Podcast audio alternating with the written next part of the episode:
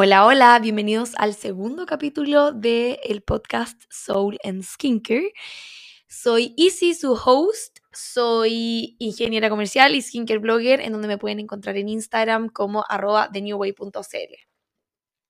Hoy tengo un tema muy particular que hace mucho tiempo quería tener este espacio para poder compartirlo de forma un poco más íntima, que eh, efectivamente se entienda el mensaje y que no sea algo em, tan digerido como lo que comparto en Instagram. Las personas que me siguen en Instagram pueden ver que en realidad yo pruebo de todo, pero siempre me guío mucho en el natural beauty, en el clean beauty, en lo que es más vegano, en lo que es eh, cruelty free y marcas más indie, por así decirlo. Y eso me encanta porque es lo, así como empecé yo en realidad, como indagar en la industria de, de los cosméticos. No usé mucho tiempo eh, marcas tradicionales, pero sí he probado, obviamente, para poder opinar. Obviamente siempre uno prueba, no sé si usa todo una, un pote de un producto, pero sí eh, tiene noción de, del olor, de la textura, de los componentes, de los principios activos, etc. Creo que de hecho mi primer producto que probé como así en la vida de la historia de la humanidad, que era muy chica, fue como un grapefruit de jabón de cara de Neutrógena que todavía hasta el día de hoy siento como me dejaba seca la piel. Yo en general siempre he tenido piel seca, así que bienvenidos sean siempre los productos más nutritivos, más hidratantes, eso en realidad es cuando más disfruto, y sobre todo los productos que funcionan de forma versátil con productos de otras marcas, porque como ya ven, estoy probando constantemente productos de todo tipo de marcas. Ahora, la pregunta del millón es, ¿qué significa que algo efectivamente sea natural? Yo partí en The New Way siempre mostrando productos naturales, que me gustaba mucho lo que es el cultivo orgánico o eh, lo que está cargado con energías también, que de hecho particularmente hay una marca que me encanta, una marca chilena, que se llama Rosa Tigre y eh, está dentro de la categoría de, que yo le pongo en realidad como skincare terapéutico. A eso quiero llegar. ¿Qué, eh, qué variedad al final eh, existe dentro de esta industria para poder elegir? Siento que en Chile, como llegó hace tan poco el, término del clean beauty, natural beauty, organic beauty, etcétera, etcétera, como que se hizo muy dual, así como todo en la vida, cuando uno necesita como marcar la cancha, eh, marca de blanco y negro. Entonces, como que era lo bueno y lo malo al final, y como que después se dio vuelta y después de nuevo se dio vuelta, y como grupos diciendo que el organic beauty era malo, después del organic beauty que lo tradicional era malo, en realidad siento que si es que algo es legal, eh, la mayoría de las veces es, es, es, es, válido. O sea, todos tienen espacio en una industria gigante, ustedes saben que... Eh, de todas las veces que se lo he dicho, en realidad eh, es una de las industrias más grandes del mundo. En cada país que vayan pueden encontrar millones de tipos, millones de marcas, millones de orígenes y en realidad es una industria gigante que eh, hay que saber elegir igual y, y, atreverse a probar a veces cosas distintas. En la categoría de natural, yo dividí unas cuatro subcategorías. En realidad, esto es como un merjunje de lo que he leído, de lo que he escuchado, de mi propia apreciación de lo que son los productos naturales.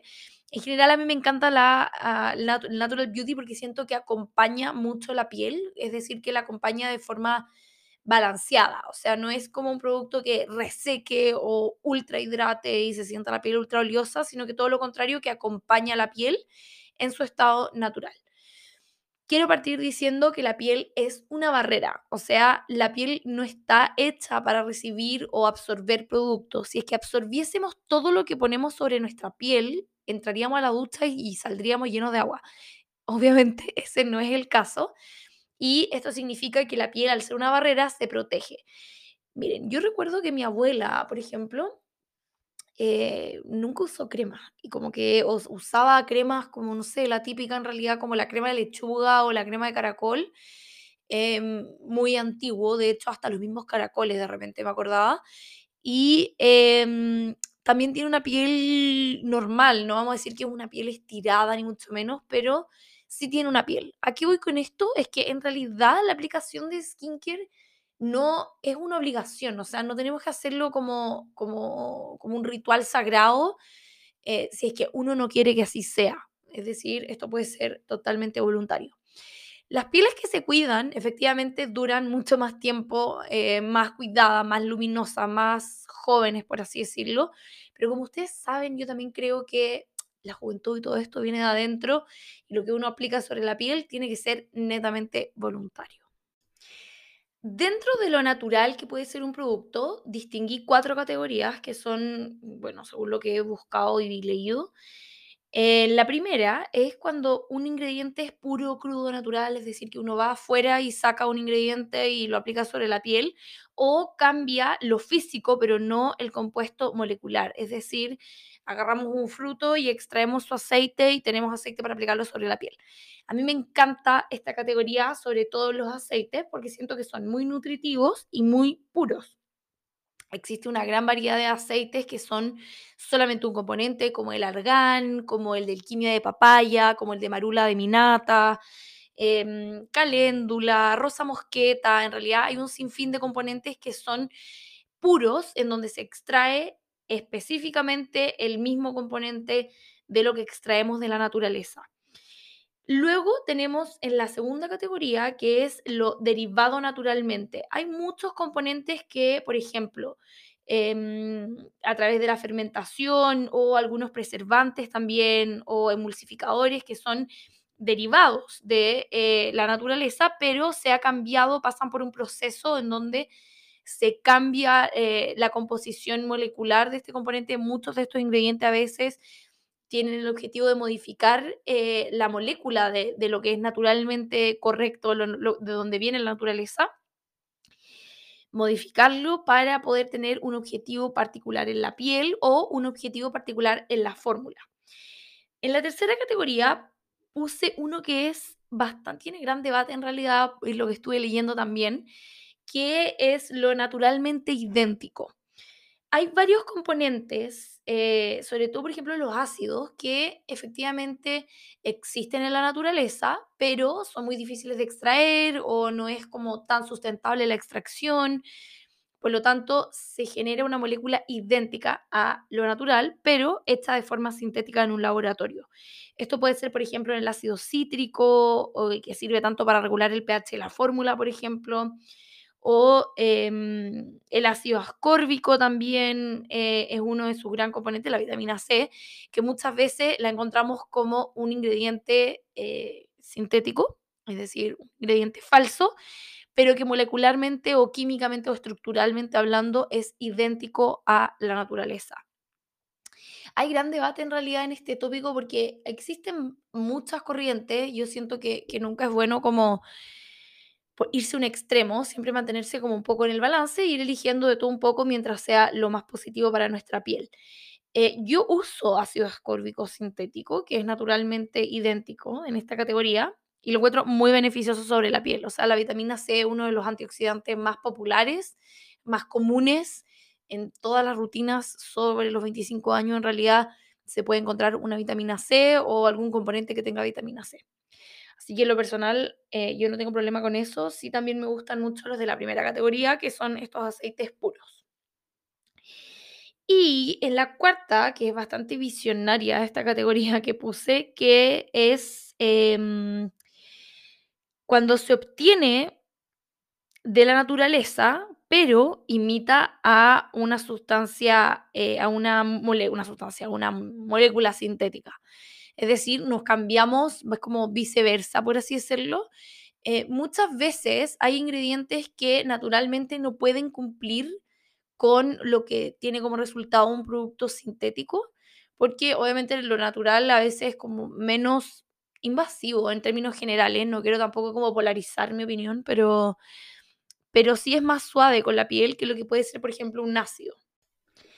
Las, por ejemplo, las mascarillas caseras o los productos caseros en general no me gustan porque siento que tienen o pueden tener eh, mucha contaminación en su formulación. Y saliendo de estas cuatro categorías de lo, de lo natural, está muy ligado también el término chemical free, que es un término que en realidad a mí me da mucho miedo en realidad. Yo en general sí me gusta lo, lo naturalmente derivado y que sea un producto puro, un producto más suave, pero también me gusta lo efectivo sobre la piel y también pruebo también marcas profesionales o, marcas que son más tradicionales, por así decirlo, como más de retail. El chemical free yo creo que eh, hace una alusión en realidad como que no tiene nada sintético sobre la fórmula, pero eso no significa que el producto sea malo, o sea, hay que sacar como de la cabeza de que todo lo sintético hace mal. Efectivamente, hay algunos productos que no tienen eh, ningún objetivo sobre la piel, que más que rellenar el pote o hacer espacio o no sé, algo que no sea tan beneficioso sobre la piel o una sensación temporal, eso tampoco me gusta mucho, pero hay productos sintéticos que sí cumplen una función que son positivas sobre la piel. En química básica, en realidad, siempre se necesita eh, poder preservar una fórmula cuando ésta contiene agua. Cuando contiene agua un producto y tiene nutrientes dentro de la fórmula, tenemos que eh, protegerlo de la proliferación de bacterias o fungi, hongo, etcétera, dentro de la fórmula. Porque, ¿qué pasaría si uno deja, por ejemplo, una taza de café? Que de hecho me pasó cuando, cuando estaba en la oficina y fue como, ah, ya, cuarentena por el COVID, y yo como, ya, esto va a durar todo el fin de semana, después se va a acabar. Eh, bueno, by the way, han pasado como dos años desde ese momento. Y yo me acuerdo perfecto, ese viernes dejé una taza de café que dije, ya, voy a lavar el lunes porque obvio vamos a volver. Y volví como después de cuatro meses y había como básicamente una planta en mi taza, que fue demasiado asqueroso, pero de hecho boté la taza. Pero eso es lo que pasa cuando tenemos agua, oxígeno y nutrientes. Si es que no tenemos un buen preservante dentro de nuestra fórmula, es peligrosísimo. O sea, por favor, no compren productos que no estén preservados, que contengan agua dentro de su fórmula. Los aceites, las mantecas, en eso no hay ningún problema, pero en lo que contiene agua sí es muy necesario preservar. El ISP, que es el Instituto de Salud Pública de Chile, es quien regula o inscribe los productos cosméticos que se generan a través de laboratorios. Esta es como el primer check en realidad para, para yo probarlo. Si hay algunos otros productos que pruebo que no tienen registro del ISP, que son aceites o mantecas o ya skincare más terapéutico, que es como otra, como más místico, cósmico en realidad, más allá de lo que mm, pueda aportar de forma como cosmética sobre la piel. Pero esta inscripción eh, asegura de cierta forma que el preservante que utiliza la fórmula eh, sirve o es efectivo en esta eh, mezcla de ingredientes que puede efectivamente durar el tiempo que dice que después de esa fecha va a caducar el producto. El Green Beauty como que llegó como de forma muy marquetera eh, a, introducir conceptos nuevamente siempre siempre las industrias introducen conceptos en donde el consumidor queda como what como qué es esto y uno de esos es el chemical free que es el que le estaba contando que al final hace alusión a que no tiene eh, productos sintéticos ingredientes sintéticos y que probablemente no esté preservado o que probablemente no contenga eh, ingredientes que sean dañinos. Efectivamente hay productos que son dañinos, pero en poquita cantidad muchas veces es como casi nada. Sí voy a hacer un podcast como de los productos, los ingredientes que no me parecen tan beneficiosos para la piel, pero la toxicidad o lo dañino se mide en cantidades, no es solamente un mini porcentaje, o sea, las fórmulas contienen generalmente muy poco porcentaje eh, de ingredientes que no son los principales de la fórmula y eso lo pueden ver también en el INCI, que es el International Nomenclature Cosmetic Ingredients, que es como los típicos nombres que de forma universal se utilizan detrás de la etiqueta de todos los productos cosméticos. Este INCI List muestra en orden de cantidad, o sea, el primer ingrediente que aparece en esa lista es el que eh, está más presente en la fórmula y hasta los que tienen menos y muchas veces también los ingredientes como colaterales de otros ingredientes. Esto suele pasar generalmente en los aceites esenciales. El Inky List eh, ayuda muchísimo y a mí me ayuda muchísimo también a determinar la calidad del producto. A veces hay productos que dicen como aloe vera y uno va al ingrediente y es como el décimo octavo ingrediente de la aloe vera y en esos casos obviamente no lo prefiero porque la aloe vera se puede utilizar en un estado puro. Entonces yo me esperaría que un producto que tiene aloe vera contenga como primero o segundo ingrediente aloe vera. Dentro de la industria del Green Beauty, que, que, fue lo que yo vine a hacer, por así decirlo, acá en Chile, porque en Europa ya lo vi muy instalado, en Estados Unidos también, en Estados Unidos también hay una variedad gigante. Bueno, también les menciono que la, industria de los cosméticos no está 100%, 1000% regulada. Yo siempre, eh, regulada me refiero en términos como de qué es natural, qué es orgánico, qué es la, la, la. Y yo siempre me guío por lo de la Unión Europea, que es lo que yo siento que es como un poco más estricta y la siento también como la cuna del Natural Beauty o el Clean Beauty. Entonces es más fácil poder determinar si un producto es efectivamente orgánico o en qué porcentaje, porque también siempre hay escalas. Entonces al final siempre hay millones de términos y condiciones que eh, nublan un poco la decisión del consumidor. O sea, al final la mayoría de las marcas quieren vender su producto y, y lo, lo, hacen como al costo que sea. En ese caso siempre es muy importante, como les digo, eh, ser flexible, estar abierto a probar, porque a veces hay productos que contienen efectivamente ingredientes que son sintéticos, que de hecho el Clean Beauty yo lo categorizo con productos sintéticos la mayoría de las veces, con ácidos también, mientras que el Natural Beauty es efectivamente derivado de la naturaleza.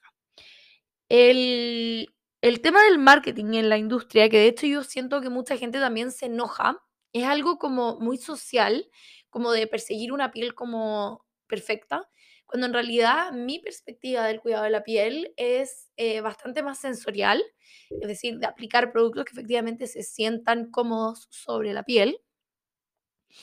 Y por otro lado también eh, sean productos que tengan un impacto positivo en la piel, que no sientan la piel extremadamente seca. ¿Qué me pasa con algunos productos que son eh, más tradicionales o, o, ya típicos en realidad de la industria? No quiero decir nombres. pero, pero que se van a un extremo, o sea, que por ejemplo dicen que un producto es eh, oil free y efectivamente la piel te queda acartonadísima, de hecho vuelvo a repetir, esa sensación no es positiva sobre la piel, no es bueno. Eh, mientras que lo natural generalmente acompaña más la piel, es más balanceada y la mantiene más radiante, más luminosa. Y es muy importante que cada una de ustedes que me están escuchando sean capaz de diferenciar qué productos sí y qué productos no tanto y qué productos definitivamente no. Hay algunos productos que definitivamente no conmigo y los bajo al cuerpo, o sea, no significa como que lo tengan que quemar, sino que úselo en el cuerpo. Si es que es un jabón de cara que les dejó la cara muy reseca, bájenlo al cuerpo, límpiense en la ducha con ese jabón, lo mismo para las cremas, lo mismo para los serums úsenlo del cuello hacia abajo y en realidad no hay ningún problema. La piel del cuerpo tiende a quejarse muy poco y la piel de la cara mucho. Así que hay que efectivamente priorizar, usar productos que nos hagan sentir bien, que nos hagan sentir la piel bien también y la piel bien se ve radiante, se ve luminosa, se ve saludable, que es lo que yo persigo siempre con mis rutinas de, la, de, skincare es algo siempre de elegir algo seguro, que disfruten y que sientan la piel eh, favorecida de lo que están aplicando, porque si no, esto no tiene ninguna gracia.